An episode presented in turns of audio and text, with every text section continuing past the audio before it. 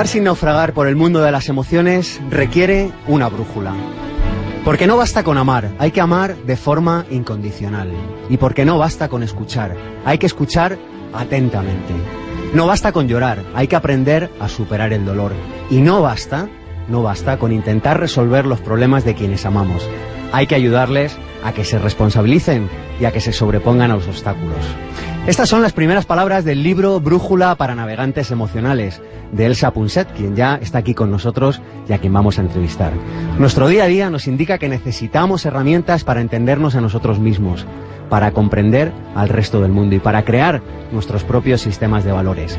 ¿De qué hablamos hoy? Hoy hablamos de inteligencia emocional, es decir, la suma de habilidades emocionales y sociales de cada persona que permite el conocimiento y la gestión de nuestras emociones y de las de los demás. ¿Y esto qué diablos es? Esto es aprender a manejarnos con nuestras emociones y con las de las personas que nos rodean.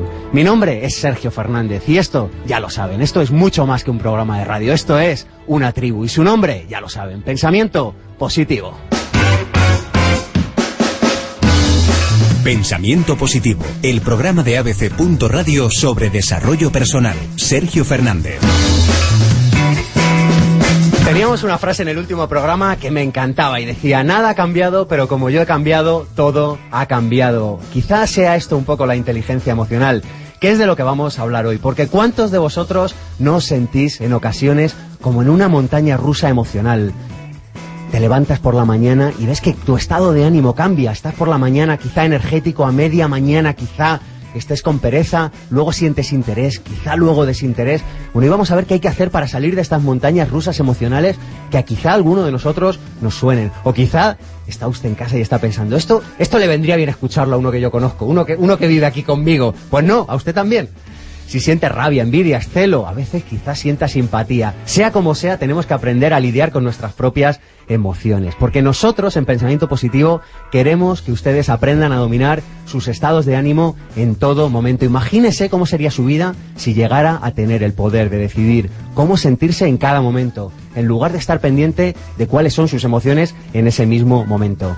Y de esto hablamos hoy, de inteligencia emocional. Hoy vamos a descubrir junto con Elsa Punset y junto con Josepe García tres claves para que seas el dueño de tu mente y el dueño de tu corazón. Y vamos a hablar del principal error que cometemos a la hora de gestionar nuestras emociones. Y para eso está junto a mí, a mi izquierda, Elsa Punset. Elsa, buenos días. Hola, buenos días. Gracias por venir en este día lluvioso de Madrid hasta aquí. Encantada de estar aquí. Además he dormido cuatro horas. Y ¿Qué harías anoche? ¿Qué harías? Ah, sí, la verdad es que un poco de todo. Pero, ostras, es verdad que hay días, ¿no? Que no te acompaña el estado emocional, que dices, me quiero meter en la cama y dormir, descansar, hace malo. y es verdad, es verdad que la inteligencia emocional es aprender a gestionar todo esto y a, y a tirar para adelante.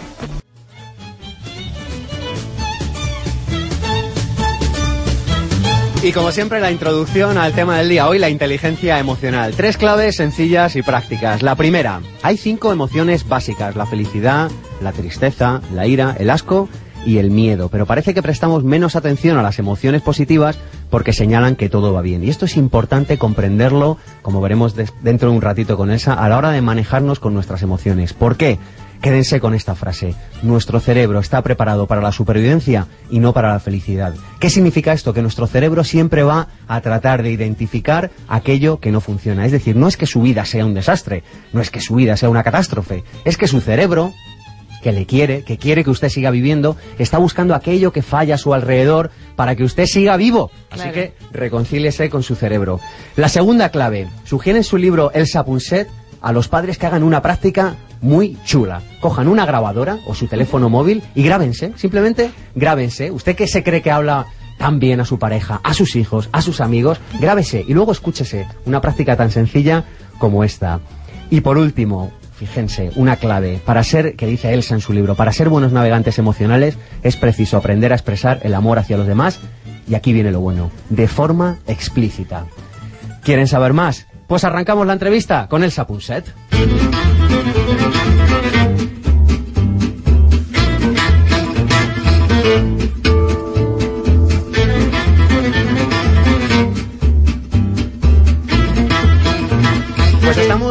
Estamos con Elsa Punset, autora de Brújula para Navegantes Emocionales, autora de Inocencia Radical. Quizá muchos de ustedes la conozcan por su última trayectoria en la tele, pero nosotros en Pensamiento Positivo hemos querido indagar más sobre su vida y Cristina Serrato ha preparado un perfil de Elsa Punset. Elsa Ponset cuenta en su haber con un currículum ingente. Filósofa, escritora y educadora en inteligencia emocional, asegura que su trabajo es un sueño hecho realidad.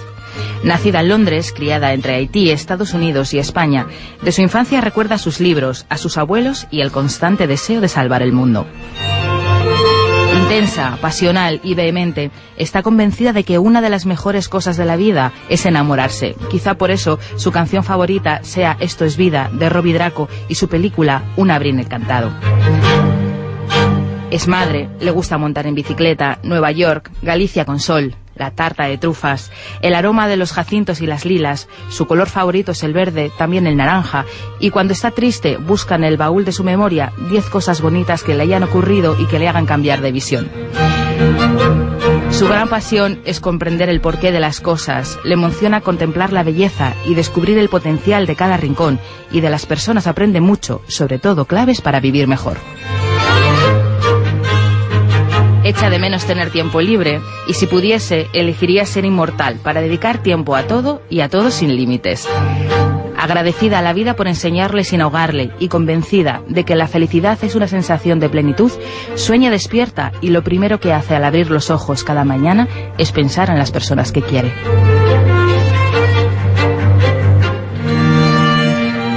¿Qué te ha parecido, Elsa? Qué bonito. ¿Con qué te quedarías de todo? Pues fíjate, la última frase, lo primero que hago por la mañana es pensar en la gente que quiero, es verdad, ¿no? Que, realmente son, digamos, pues las tres o cuatro personas que me rodean, que viven conmigo en casa. Pero es mucho más que eso también para mí, ¿no? Yo realmente, a lo mejor el gran cambio que he hecho en los últimos 20 años de vida uh, es aprender a sentirme parte de todo y a no ver los demás como algo fuera, ¿no? Yo estoy aquí con mis tres seres queridos y el resto, sino que cada vez es más amplio de en mi cabeza y en mi corazón la idea de a la gente que quiero. Y eso es algo que al principio me asustaba y ahora me gusta, me, me hace sentir parte del mundo y, y me encanta, ¿no?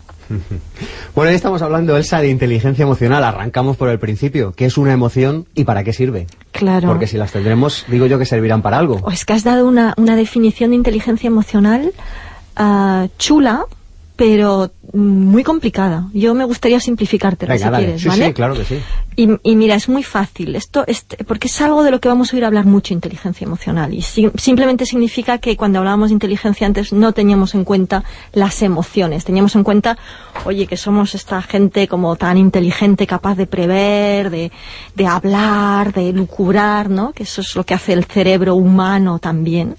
Pero fíjate que en el cerebro humano además están los instintos y las emociones, además de esta parte racional. Y la inteligencia emocional es simplemente llegar a hacerlo todo coherente. Es decir, que la emoción no vaya por un lado y el pensamiento racional por otro y el instinto por otro, que es lo que le pasa a muchas personas. ¿Por qué nos pasa a tantas personas? Porque la emoción y el instinto son muy fuertes y nunca nos han enseñado a comprenderlos, a educarlos, a ponerles nombre a las emociones, a distinguir grados, ¿no? Nos han dicho, ostras, cuidado con el miedo, cuidado con el asco, cuidado con la, con la tristeza, ¿no? Porque son emociones negativas. Es una chorrada, ¿no? Y, y, realmente no hay emociones negativas. Lo que hay son emociones perjudiciales si están mal llevadas y si te llevan mal. Pero si tú aprendes a conocerlas, a entender qué te aporta cada una, por qué surge en ti esta, esta emoción, ¿no? Ah, es muy bonito porque entonces, es lo que tú decías antes, llegas a ser dueño de la emoción y no la emoción dueño tuyo, con lo cual no haces lo que hacemos tantos durante tantos años, que es reaccionar a, uy, esperar que, que, los demás cambien, que las circunstancias cambien. No, no, no. Tú lo recibes de una forma distinta, tú lo gestionas. Esto es inteligencia emocional. ¿Puede el pensamiento cambiar las emociones? Es decir, yo estoy sumido en una, lo que llamas en tu libro Brújula para navegantes emocionales, estoy sumido en una inundación emocional. ¿Puedo a través de mi pensamiento cambiar este estado emocional? Sí, de hecho... Y si se mm, puede, Elsa, ¿cómo? Claro, no, y, no es algo que podamos contestar ahora en, tan pocos minutos, ¿no? Pero para dar unas pinceladas, sí, pero pinceladas podemos. Oye, la vida es mucho más rica, afortunadamente. Eso es otra cosa que descubres con los años, ¿no? De hecho, han visto, y esto no tiene nada que ver con lo que me preguntabas, pero es bonito, han visto que la gente que envejece bien, que es, el cerebro se convierte cada vez más sabio, uh, en parte es porque los dos hemisferios funcionan más a la vez y empiezas a ver muchas perspectivas de un solo problema. Con lo cual las respuestas son menos claras, ¿no? Y, ves que hay muchos blancos y grises y muchas formas de ver las cosas y, y, afortunadamente la vida no es uh, tan fácil como a veces queremos que sea. ¿no? um, el pensamiento Ah, es, es ah, fundamental, fíjate, en la estructura física del cerebro. Y eso es muy importante saberlo, ¿no? Lo que piensas y cómo te comportas cambia tu cerebro físicamente.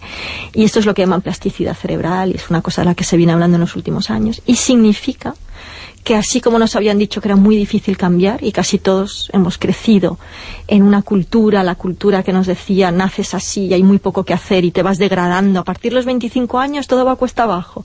bueno, pues no es así, no es así. Hasta el último día de tu vida puedes cambiar. Cada vez que aprendes algo nuevo, que que dejas entrar la vida de fuera, que aprendes un hobby, que te conectas con los demás, que te enamoras de algo, de alguien, eso cambia tu cerebro físicamente. Y lo que hay que estar es constantemente buscando fuentes de cambio, de transformación y de comprensión de la vida. ¿no? Hay un tema que yo creo que interesará a muchos de nuestros oyentes y es el diferente punto de vista que en general tienen los hombres y las mujeres sobre el mundo de las emociones. Tienden a expresarlas de manera diferente y esto en ocasiones genera muchos conflictos. No, no en nuestros oyentes, ¿eh? pero en casas de vecinos y eso. seguro que nuestros oyentes también. ¿eh? Sería lo normal. Esto es, bonito, ¿no? Porque ahora lo que sabemos es que las emociones son básicas y universales. Es decir, que estamos todos hechos de las mismas emociones. Y a veces las expresamos de formas distintas, según la cultura que tienes y a veces según el sexo. Y es normal, ¿no? Hombres y mujeres estamos en esta tierra desde hace mucho tiempo y teníamos roles muy distintos. Y estos roles han hecho que nuestro cerebro funcione de una determinada manera pero las emociones que sentimos son exactamente las mismas, ¿no? Pero hay cosas curiosas que te ayudan a comprender al otro, ¿no? El hombre, cuando estaba en el poblado, tenía que enfrentarse uh, a la caza, al león, ¿no? Y salía solito con su lanza, tenía que dejar a la mujer y a los hijos en el poblado, y él lo que le convenía era ir a por una meta y ser capaz Mm, de no ver tanto detalle, de no pensar, uy, igual me matan, igual entre tanto viene el león por detrás y se come a la mujer y a los hijos, ¿no? Sino que él tenía que ser capaz, oye, de salir ahí y de cazar. La mujer era todo lo contrario, la mujer se quedaba en el poblado y tenía que cuidar de niños que no hablaban, tenía que saber leer las, las expresiones de la cara, tenía que ser muy buena poniéndose en la piel de los demás. Y esto es un poco la tendencia que nos ha quedado, ¿no? Y dentro de esta tendencia hay cosas graciosas como que las mujeres tienden a necesitar verbalizar todo y hablar mucho. Y los hombres necesitan, es una tendencia, porque luego hay hombres que hablan mucho y mujeres que no hablan nada, pero tienden a utilizar unas 12.000 palabras al día frente a las 25.000 que utilizamos las mujeres. Es decir, que em, cosas tan sencillas como saber que cuando una mujer está estresada lo que ella necesita es hablar, hablar, hablar y que esto incluso químicamente la calma. Uh, un hombre en general, cuando está estresado, yo siempre le digo a mis amigas, déjale, no le fuerces a hablar ahora, deja que él se meta en su cueva, lo, lo, lo interiorice y luego ya uh, salga de ahí, ¿no? Pero él no necesita hablar tanto. Y son, son pequeños detalles, pero las emociones básicas son las mismas, es solo la forma de expresarlas la que lo cambia. Y, fíjate, en este sentido comentas otro aspecto que me parece muy interesante. Hablas de que el doctor Chapman, eh, que es un médico, que resume las cinco maneras prácticas en las que las personas se expresan y reciben amor. Habla de los cinco lenguajes del amor y, de, y de que el hecho de que no conozcamos estos cinco lenguajes nos puede buscar problemas en nuestro día a día. Pero fíjate, Sergio, de nuevo es expresión de emociones, no es la emoción en sí. Es decir, todo el mundo Ah, tiene estas emociones básicas. Todo el mundo necesita recibir amor, pero hay personas que son más ah, físicas, más táctiles, que necesitan tocar más al otro. Ah, hay personas que necesitan que pases tiempo con ellos y que les hables. Hay personas que, que son muy verbales, que necesitan palabras de afirmación. En fin, hay distintas formas de, de, compartir y de mostrar amor al otro. ¿no? Y lo que es muy importante saber al final es que lo que necesitamos es aprender a expresar amor de muchas formas distintas a las personas que nos rodean esto es, esto es el alimento básico del cerebro. Y es lo único que le ayuda a equilibrar ah, ese miedo permanente en el que vive, tú lo decías al principio del programa, el cerebro está programado para sobrevivir, tiende a fijarse en lo negativo, tiende a tener miedo de todo. Y es muy importante que eduquemos a nuestros hijos y nos eduquemos a nosotros mismos, reeduquemos en expresar cosas positivas a los demás, porque eso es tan poderoso, eso cambia tanto el ambiente, las relaciones con los demás, cambia tanto la vida de uno cuando uno se abre a los demás en vez de cerrarse por miedo. ¿no? Fíjate, hablábamos al principio de errores en la gestión de nuestras emociones. ¿Cuál sería, si te tuvieras que quedar con uno, Elsa, cuál sería este error garrafal que, es más frecuente que cometamos? Pues cerrarte. Y además lo ves, que cuanto peor te van las cosas, entras en un círculo negativo, ¿no? Ah, y lo ves, mira, cuando una cara se lo explicaba hoy a mis hijas, fíjate, antes de salir de casa, ¿no? Que me han llamado para que lo diga. estaban dibujando unas caritas y entonces estábamos comentando que las más antipáticas tenían los ojos como muy cerrados y la boca como, como con esta, ¿no? este gesto duro, ¿no? Claro, porque te estás, te estás metiendo dentro de ti. La sonrisa y la alegría se demuestra con unos grandes ojos abiertos y la boca abierta. Te abres, ¿no? Y entonces, cuanto peor te van las cosas, más tiendes a encerrarte dentro de ti. Y esto es lo peor. Es lo peor porque lo que necesitas en ese momento es generar oportunidades, conectarte con los demás, cambiar tu entorno, cambiar las cosas en tu vida. Necesitas transformar. Con lo cual necesitas ah, trucos, estrategias y una disciplina férrea día a día para abrirte al mundo, no para cerrarte. Alguien que nos esté escuchando y diga, pues venga, me convence, voy a intentar hacerme dueño de mis propias emociones, voy a dejar... Y abrirme a la vida. Voy a abrirme a la vida. Qué bien suena, ¿verdad? Si es que lo decimos y hasta nos cambia la postura física. Sí, claro, te abres. ¿Qué claves prácticas nos darías, eh, Elsa? Hemos hablado al principio del programa de que nos darías unas cuantas claves. Venga, vamos a... ¿Cómo haríamos para, para gestionar mejor nuestras emociones? Clave uno. Vale. Clave uno.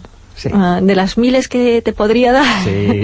vale, recordar que tienes este cerebro que busca todo lo negativo, ¿vale? Simplemente recuerda lo que se fija porque tú, hazte idea, tú eres tu cerebro y estás ahí encerrado en esta caja negra y no sabes dónde va Sergio, pero Sergio se está paseando por el campo ostras, ¿a ti qué te importa más? ¿Que Sergio se fije en que hay unas florecitas preciosas, maravillosas en el suelo? ¿O que Sergio se fije que a lo mejor ahí detrás de estas hierbas podría haber una serpiente cascabel de estas que le pega un picotazo y acaba con él? Claro, sí, sí, en la cascabel está claro. Exactamente, eso es lo que hace tu cerebro. Entonces recuerda que tu cerebro está siempre buscando la cascabel. Y es súper importante que le enseñes tú, que le estés entrenado constantemente para que se fijen las florecitas. Y lo bonito que es. Y el milagro que es haber llegado a esta tierra. Fíjate la lucha de espermatozoides que hubo ahí. Para cuál iba a fecundar el óvulo. Tú eres un campeón, Sergio. Tú y todas las personas que estamos aquí bueno, es que tú has competido con miles de millones de espermatozoides. ¿Qué, me lo iba a decir? Y te ha tocado a ti. Tío, es que te, tenían, te tenías que dar un premio todos los días. Y en vez de esto estáis diciendo, ostras, solo tienes unos 80 años para estar aquí con suerte. Ah, es un milagro, la vida entera es un milagro. Entonces, yo creo que lo primero es que hay que celebrar el milagro, ¿no? Y yo mm. se lo contaba, por ejemplo, a mis hijas con el tema el otro día, con el tema de del ratoncito Pérez, porque una de ellas tiene dudas con el ratoncito Pérez. Oye, ¿existe o no existe? Yo recuerdo el disgusto que me dio a mí, ¿no? Todos cuando somos pequeños pasamos este disgusto de, ostras, resulta que la vida no es mágica. Bueno, no es verdad. La vida es increíblemente mágica. Hay tantas cosas que no entendemos y, el hecho de estar aquí es tan mágico, ¿no? Entonces, tendríamos que vivir desde esta, desde esta sensación de magia, ¿no? Y no desde la otra. Segunda clave, me hablabas antes de 90 segundos, Elsa. Bueno, hay que saber que el cerebro cuando entra en un bucle negativo, cuando te entra una emoción negativa, ah, químicamente tardas unos 90 segundos en que la química negativa baje. Entonces, ¿qué puedes hacer ahí? Puedes oye, dejarte traspasar por la emoción negativa, muy a menudo el dolor es la resistencia. Te estás resistiendo al dolor y esto lo hace mucho peor, lo empeora. No, déjate traspasar, pero luego cambia el pensamiento, porque si vuelves a pensar lo mismo, sigues generando la misma química. Somos química y eléctrica los humanos, esto es lo que somos, ¿no? Entonces hay que intentar cambiar el pensamiento para que te genere una química distinta y que te pueda hacer sentir mejor. Y me hablabas de otra clave que me parecía muy interesante, era la clave de 5 a 1. Sí, explícanos es muy qué es esto, Elsa, que me ha encantado. Este es el, el, ratio positivo-negativo de Gottman. Esto a mí me encanta. Gottman es un psicólogo ah, norteamericano que mm, se ha hecho muy, muy famoso con unos estudios que hizo con parejas. Él empezó con parejas y desde entonces se ha extrapolado a todo tipo de entornos, incluyendo los laborales. Y lo que él vio es que solamente con poner una pareja 15 minutos en una habitación y mirarles, escucharles, ah, él básicamente en 15 minutos sabe quién se va a divorciar a 5 años vista y acierta casi en un 90%, es decir, en un porcentaje altísimo. En 15 minutos sabe si en 5 años tú te vas a divorciar o no. ¿Cómo lo sabe? ¿Cómo lo sabe? A ver, adivinanza. ¿Cómo? ¿Cómo pensáis que se sabe? pues, no nos dejes sin Alvis. Pues es, es que es tan fácil y no sé por qué no lo pensamos. La gente que expresa cosas positivas en 5 a 1, cinco veces más positivo que negativo, esas son las parejas que funcionan.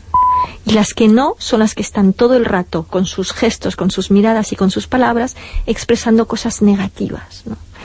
Y esa... Un joven viudo que amaba profundamente a su hijo de cinco años estaba de viaje cuando unos bandidos quemaron su pueblo y raptaron a su hijo. Cuando el viudo regresó, contempló las ruinas del pueblo y sintió pánico. Vio un cuerpo calcinado y pensó que era de su hijo. Lloró de forma inconsolable. Organizó la cremación del cuerpo, recogió las cenizas y las puso en una bolsa de tela que llevaba siempre consigo.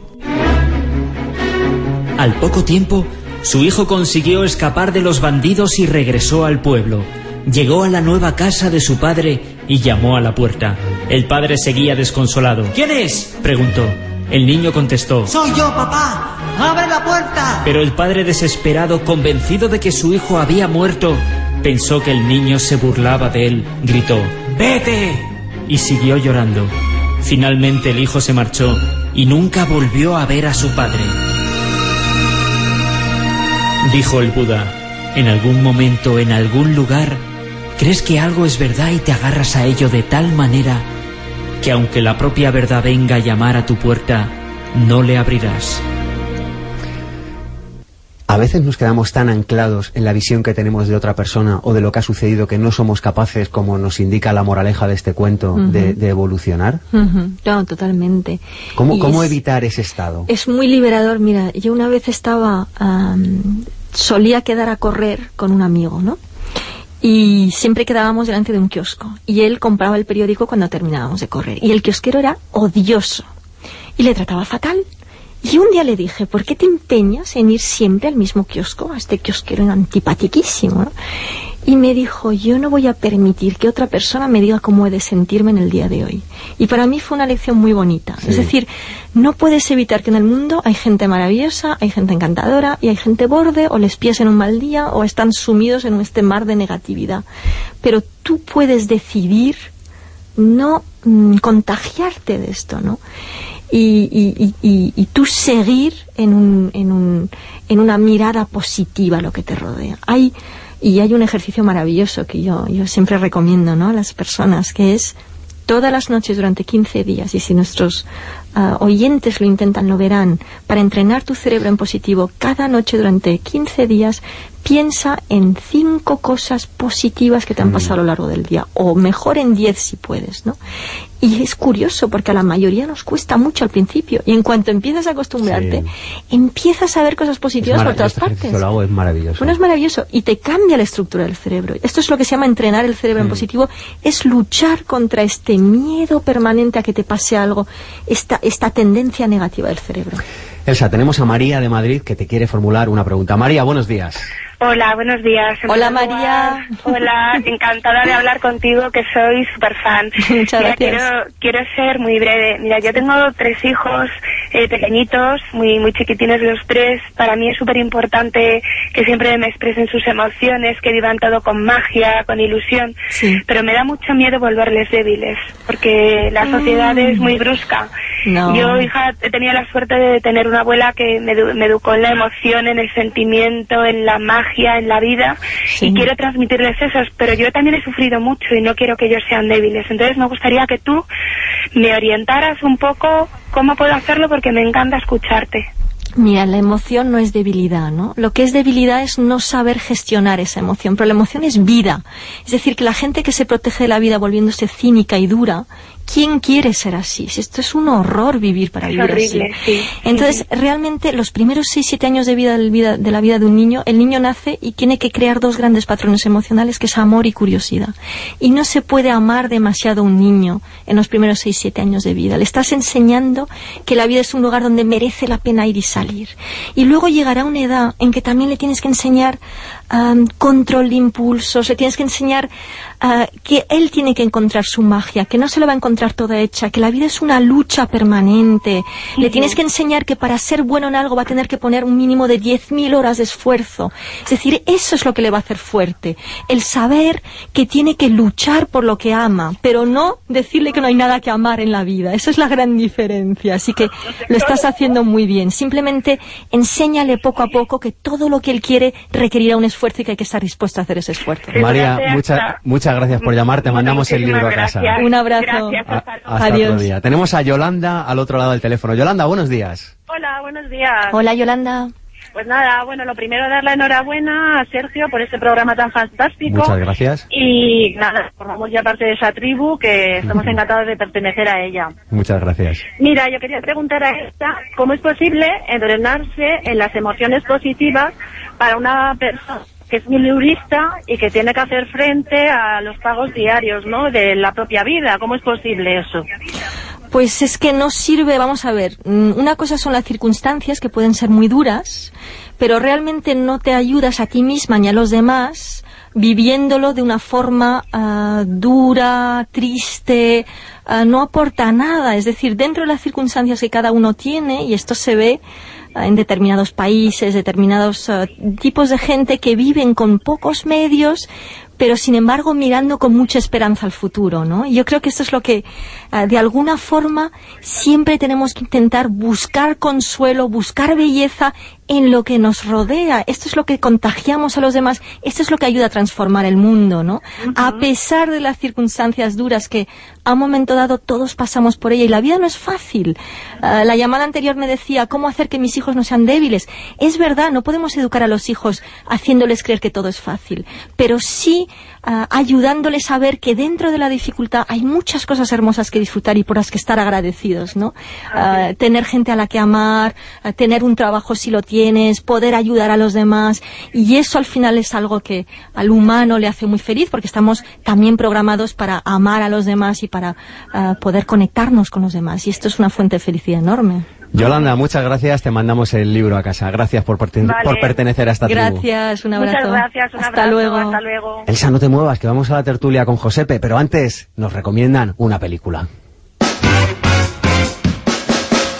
Pensamiento Positivo es un programa de desarrollo personal que cada semana te da claves prácticas para afrontar los temas que de verdad te interesan. La salud, el amor, las relaciones, el trabajo. Puedes escucharnos en directo cada sábado de 1 a 2 de la tarde, posteriormente en abc.es barra radio, en pensamientopositivo.org o en nuestro canal de YouTube. Pensamiento Positivo con Sergio Fernández. Pensamiento positivo. La propuesta. Y como cada sábado queremos dar las gracias a Juan Carlos Cubeiro que siempre nos atiende al otro lado del teléfono desde los lugares más inverosímiles, ya no de la geografía española, sino de la geografía mundial. ¿Dónde estás hoy, Juan Carlos? Muy buenos días, pues estoy, como ves, con la voz pasada en Querétaro y escuchando el programa por internet, así que se escucha perfectamente también en México. Muy bien. ¿Qué películas nos recomiendas para aprender a gestionar nuestras emociones, para desarrollar nuestra inteligencia emocional, Juan Carlos? Bueno, pues el, como ha estado hablando Elsa de inteligencia emocional... Eh, Hola, Juan Carlos. Hola, Elsa, ¿cómo estás? Un abrazo fuerte desde aquí. Muchas gracias, me encanta la, didáctica que tienes. Eh, yo, yo, recomendaría La voz dormida, que no es una película sobre la guerra civil, aunque lo parece. Es una película sobre emociones, sobre talento femenino, sobre madres, sobre amigas, basada en una novela de Dulce Chacón, muy interesante. Y luego recomendaría, para ver la falta de emociones expresadas, como decía Elsa, Tintín, que está muy muy interesante en términos técnicos, le gustará a los evidentemente, pero, pero no es una película muy emocional, curiosamente.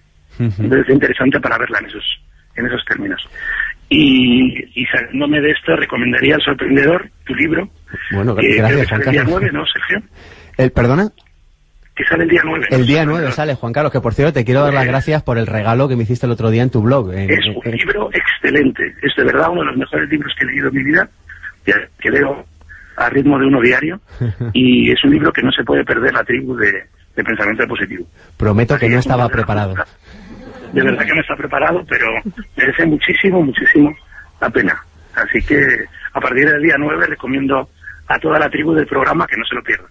Muchísimas, muchísimas gracias, Juan Carlos. ¿Te puedo llamar todos los programas un par de veces o tres? Cuando quieras. Hasta el sábado que viene, Juan Carlos. Un beso, Elsa. Un beso grande. ¿Ves el poder de la palabra positiva? Sí, sí, sí. Pensamiento Positivo, el programa de ABC.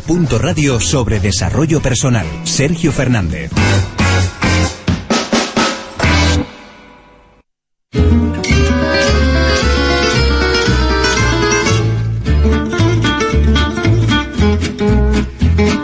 Muchos de ustedes ya conocen a Josepe García porque es el protagonista de su sección La Fábrica de Sueños. A veces se quedan nuestras tertulias, pero lo que quizá no sepan es que se esconde detrás de este nombre. Y para eso nos ayuda Cristina Serrato. Aunque de pequeño quería ser piloto de aviones, José Pedro García asegura estar hoy exactamente donde debe, en un trabajo apasionante donde pone en práctica sus talentos y facilita que otros vivan con más plenitud, el coaching.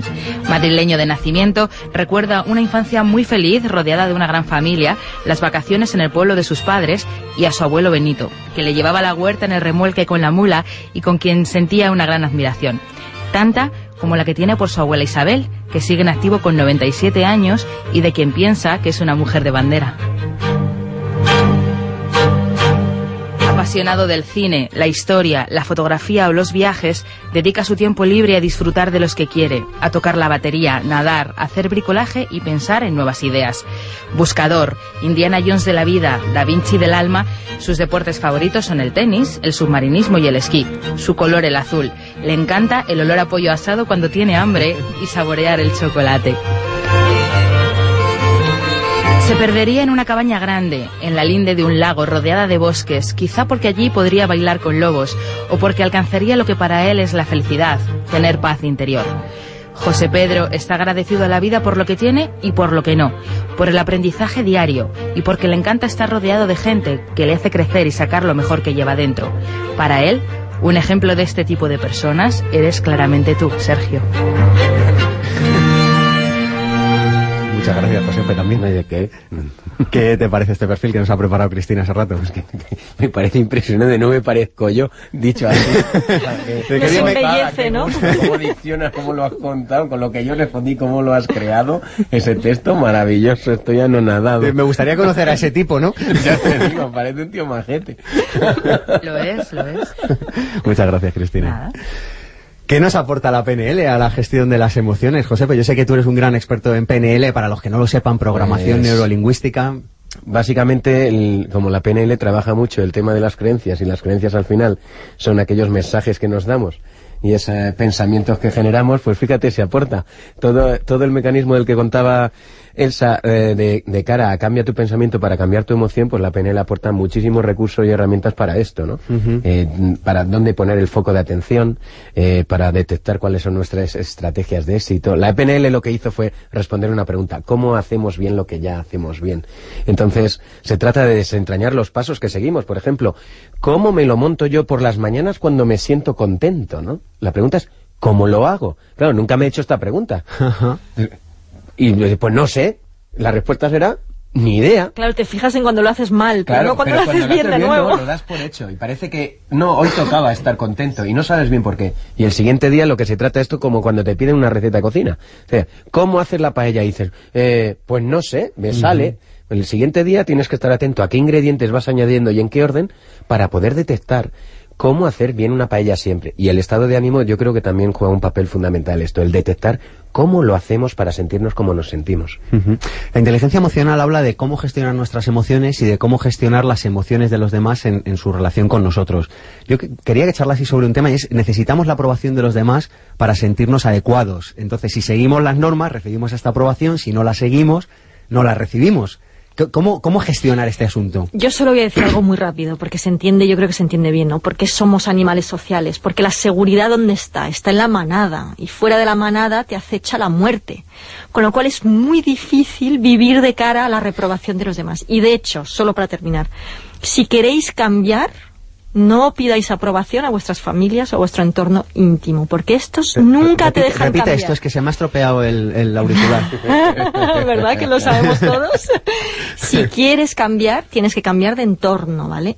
Porque tu entorno no te deja cambiar, porque tú eres parte de la supervivencia de ese entorno. Es como cargarte el entorno, no te dejan cambiar. La gente que te quiere no te deja cambiar. Y eso hay que ser fuerte y valiente en esto, ¿no? Con cariño hacia los demás. Pero hay que entender que para nosotros, fuera de la manada, acecha la muerte. Esto es así en nuestro cerebro.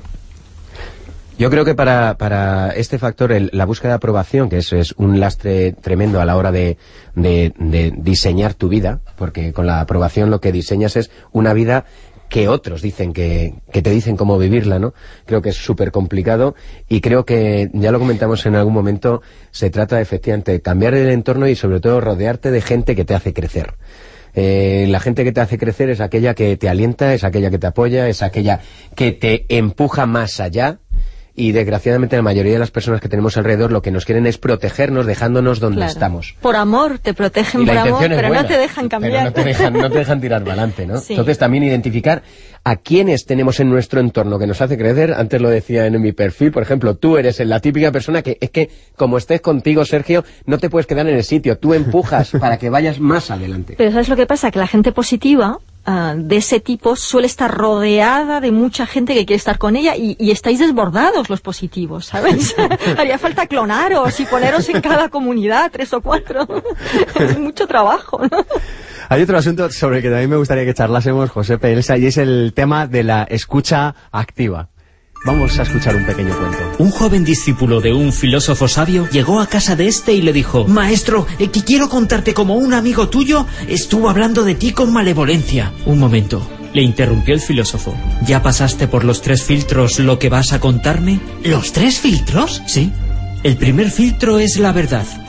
¿Estás seguro de que lo que me quieres decir es absolutamente cierto? No, lo, lo oí comentar a unos vecinos. Pero al menos lo habrás hecho pasar por el segundo filtro, que es el de la bondad. ¿Eso que deseas decirme es bueno para alguien? En realidad no, al contrario. Por lo menos lo habrás pasado por el tercero, ¿no? El filtro de la necesidad. ¿Es necesario hacerme saber eso que te inquieta? Para ser sincero, no. Necesario no es. Entonces, dijo sonriendo el sabio, si no es verdadero, ni bueno, ni necesario, sepultémoslo en el olvido. ¿Tienes algo que decir a otra persona? Recuerda pasarlo por la verdad, la bondad y la necesidad antes de decirlo. Mira, para mí la escucha activa, que es una palabra que es súper usada y manoseada y parece que, bueno, es algo más, ¿no? Es, es trascendente. La escucha activa nos provee de buena información, nos genera mejores relaciones, eh, nos permite comprender. O sea, eh, cuando debemos usar la buena escucha es porque nos beneficiamos. Tenemos que pensar en qué ganamos con ello. Ganamos muchas cosas. Y para mí la quintesencia de la escucha es la palabra respeto. Yo ahora mismo cuando estoy escuchándote, yo no cuento, cuentas tú para no meter el juicio de valor, la opinión, porque eso es lo que mata la escucha, ¿no? El estoy eh, juzgando lo que estás diciendo, me parece bien, me parece mal, me parece regular. Los adultos somos mm. máquinas de juzgar todo. Y la escucha precisamente es lo contrario, por eso nos cuesta tanto. Pero qué gozo cuando encontramos a alguien que nos escucha de verdad, con genuino interés. Por lo tanto, para mí es una de las prácticas más maravillosas que se pueden hacer en relación con las personas. Pues tengo poco que añadir, excepto que los padres que nos estén escuchando, por favor, escuchad a vuestros hijos como acaba de, escribir Josepe, ¿no? Realmente es importante dejarles expresar, no estar siempre juzgando, juzgando y dando tu opinión en todo lo que dicen, apostillando, ¿no? Y es muy difícil hacer eso. Si os tuvierais que quedar con una frase, imaginaos que alguien se ha perdido el programa, bueno, lo podría volver a escuchar en nuestro canal de YouTube o en nuestro Facebook de Pensamiento Positivo, pero si alguien se lo hubiera perdido y le tuvierais que resumir el programa en un SMS, en una sola frase, ¿qué le diríais? Yo le diría, ponle nombre a tu emoción, identifica qué te está pasando. Y yo le diría que la vida es una, una balanza entre el amor y el miedo y que hay que aprender a situarse de los dos lados, pero sobre todo del lado del amor, de la curiosidad, de la apertura. Muchas gracias por ayudarnos a desentrañar un poquito todo este mundo de las emociones. Al que quiera seguir avanzando, Brújula para Navegantes Emocionales de Elsa Punset o PNL para Líderes de Josepe García. Muchas gracias. Cuento con vosotros otro día por aquí, por la tribu de Pensamiento Positivo. claro, que, sí.